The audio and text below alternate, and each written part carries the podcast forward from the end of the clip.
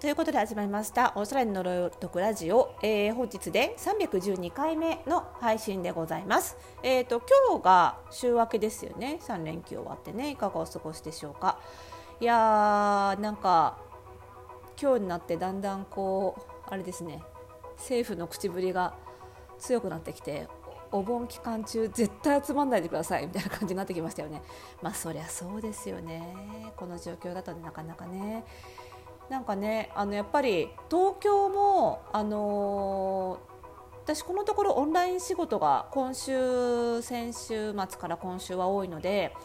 あの電車の状況ちょっと分かんないんですけどあの、今も出勤してるあのお客様から聞いたところによると結構東京の電車は空いてるなんて話もあるんですけどうちのねサロン周りはそんなに人が減ってなくてあの例年、まあ、去年別ですけどねあの例年のお盆は結構ね都心って街中も割とがらんとする感じがあるんですけど、まあ、それがないのでやっぱりなんだかんだ皆さん帰省を控えてるのかなっていう印象はねありますよねなのでこれ聞いてる方もね、あのー、まあ、今年のお盆はどこにも出かけられないしちょっと家でゆっくり過ごそうかなっていう方多いんじゃないかと思いまして、まあ、今日はねなかなかないじゃないですかこういう機会。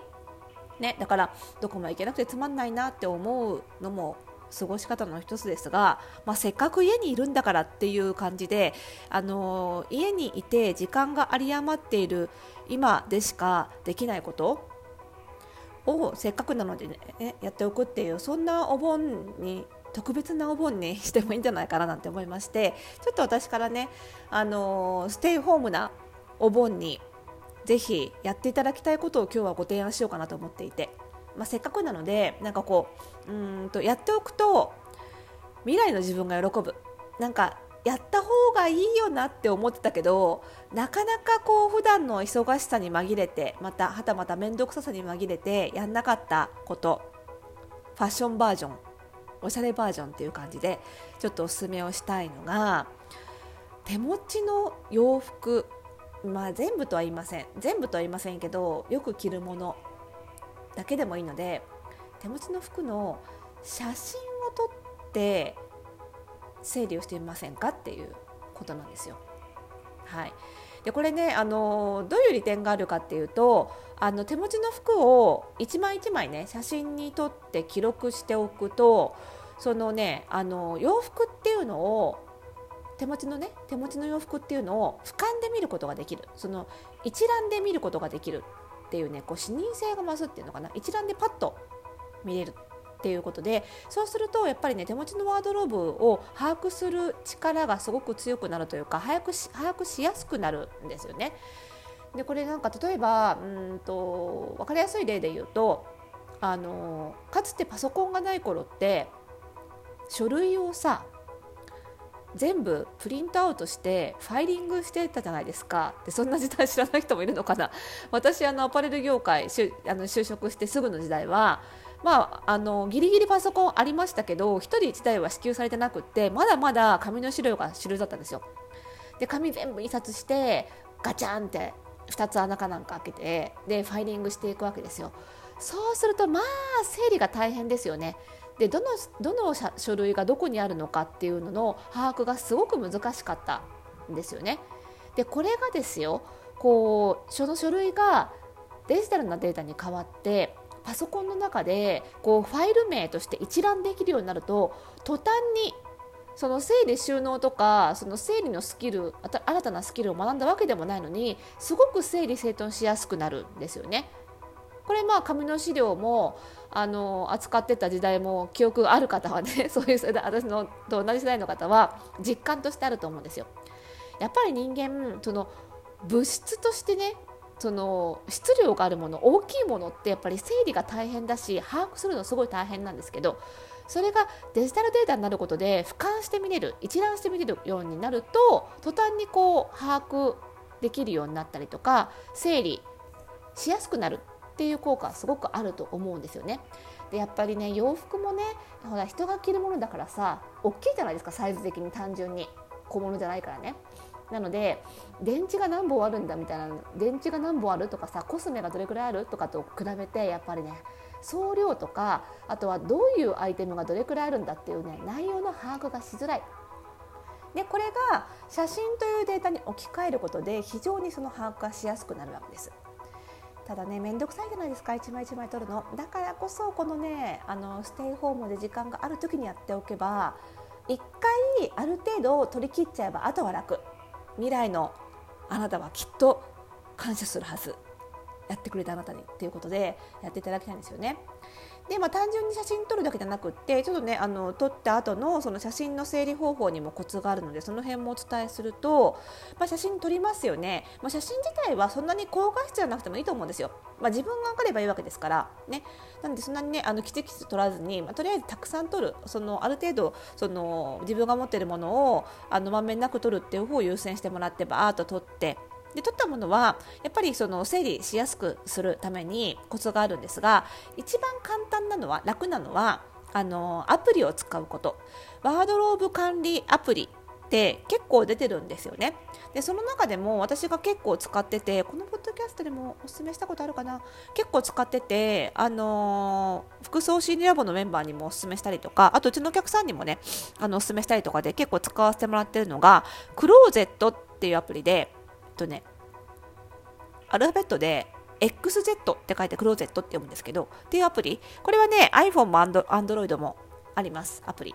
あの検索してもらって出てくるんですけどそれはねあの写真をどんどん登録していくとで、まあ、もちろんねあのブランド名とかあとはなんだ価格購入価格とかあとは色柄とかもあの登録していけばいくほど整理しやすくなるんですけどもそういうふうに整理していくとあのバーっとねそのアイテム別にその写真を見られるようになったりとかあとはその分析ができるようになるあの何色を何枚持ってるかみたいなのもちゃんと1枚1枚登録タグ付けみたいなイメージで登録さえしていけばあとは集計してくれるっていうアプリがあってそれを使うのがまあ登録の手間はちょっとありますけど一番簡単かなとは思います。ただあのスマホで管理したくないとかね、まあ、特定のアプリ使いたくないという方がいると思うのでそういう方はあの写真のファイル名であのある程度管理すればいいと思います。ファイル名であのアイテム順に並ぶようにちょっとファイル名を工夫してやっていただくとあのパソコンの中でその写真ファイルを一覧してみた時にそのアイテム順にバーッと並んででそのアイコンをね小さくしてみると本当にこう自分のタンスの中が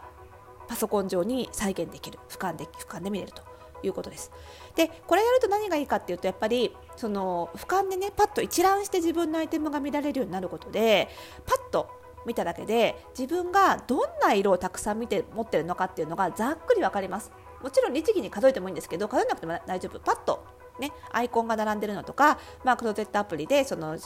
まあ、分析機能もありますけれども、そういったものを使うとあちょっと暖色系が多いなとかねやっぱり黒白グレー多いなとかねが分かるようになったりとかあとはそのアイテムベースの偏りなんかトップス T シャツがやったら多いけど全然スカート持ってないなみたいなことが分かったりするということですよね。でそうするとじゃあ次のシーズンねもう間もなく9月10月にもなればもう秋ですよ次のシーズンに向けてちょっとこのアイテムの偏りを是正するためにもうちょっとボトムス買ってみようかなみたいなやっぱりねアイテムが偏ってるとトップスばっかりやってボトムスがあんまりないだとやっぱりトップスが着きれなくて